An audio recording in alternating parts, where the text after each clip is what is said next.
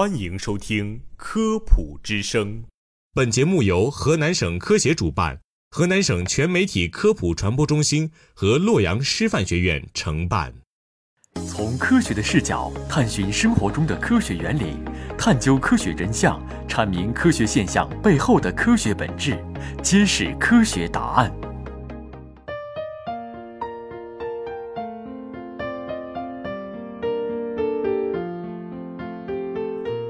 各位听众，大家好，欢迎收听《科普之声·科学新知》，我是南坤。大家好，我是梦婷。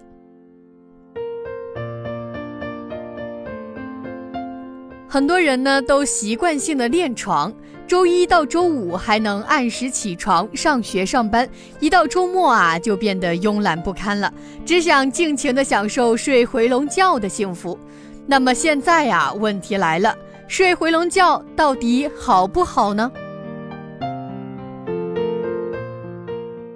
其实呀，睡回笼觉好不好，还需要区别判断。首都医科大学附属宣武医院神经内科副主任闵宝全在《健康报》上就指出，人在刚睡醒的时候，大脑正在由抑制状态向兴奋状态过渡，可此时大脑皮层还会自动发出浅睡眠的指令，让人继续想睡觉。此时如果睡一会儿后再醒来，大脑神经活动会更加活跃。使人醒来后感到精力充沛、头脑清醒，因此呀，自然醒后在床上休息片刻再起床，或者稍微睡会儿回笼觉的做法是可取的，但时间不宜过长，一睡就睡到日上三竿，无益于身体健康。其实，日出而作，日落而息，更符合人体正常的作息规律。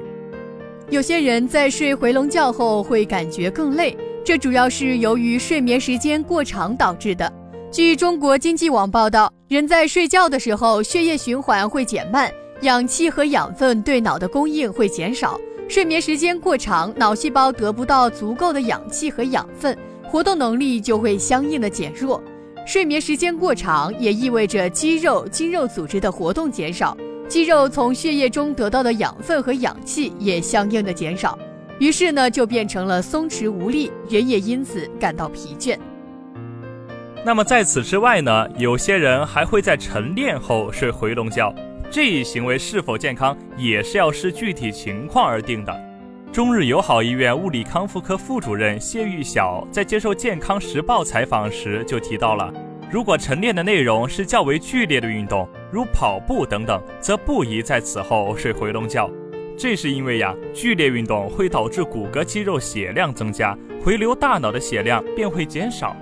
此时立刻睡觉会使大脑更加缺血，进一步增加循环系统的负担，不利于心肺功能的恢复。但如果晨练内容是较为柔和的运动，如打太极拳等等，在此后若仍感到疲惫或困倦，则可以在身体慢慢平静下来后打个小盹儿。